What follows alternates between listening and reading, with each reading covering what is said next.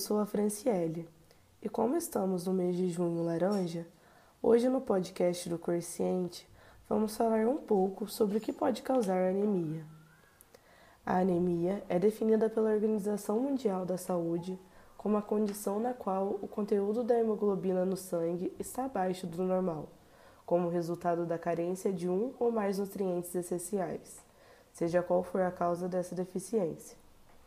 A anemia pode ser classificada em duas categorias: hereditárias, aquelas que nascem com o indivíduo, ou adquiridas, ocorre com o indivíduo por algo que lhe aconteceu durante a vida. Além disso, a anemia pode ser determinada por diversos fatores e é caracterizada de acordo com cada um deles. A anemia ferropriva é o tipo de anemia decorrente da deficiência de ferro dentro do organismo, levando a uma diminuição da produção, tamanho e teor da hemoglobina. É a mais comum entre os tipos de anemia. A anemia perniciosa ocorre por deficiência de vitamina B12 no organismo e é um problema muito comum em vegetarianismo e veganos. A anemia hemolítica ocorre quando a medula óssea não é capaz de repor os glóbulos vermelhos que estão sendo destruídos. A anemia falciforme é uma doença hereditária caracterizada pela alteração dos glóbulos vermelhos do sangue, tornando-os parecido como uma foice. A anemia aplástica é uma anemia rara que ocorre quando seu corpo não produz uma quantidade suficiente de glóbulos vermelhos e pode incluir infecções, doenças autoimunes e exposições a produtos químicos e tóxicos.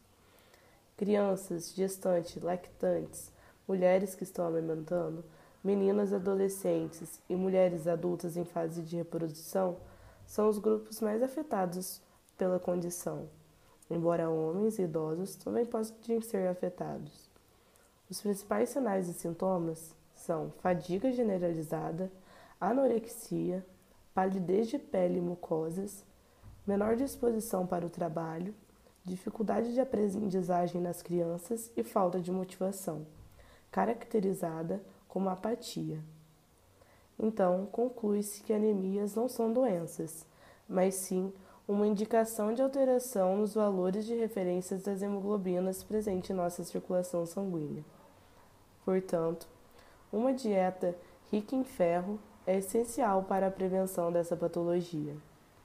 Essas informações foram obtidas através da Organização Mundial da Saúde, Biblioteca Virtual em Saúde, Hospital São Mateus e Porte, livro de Fisiopatologia.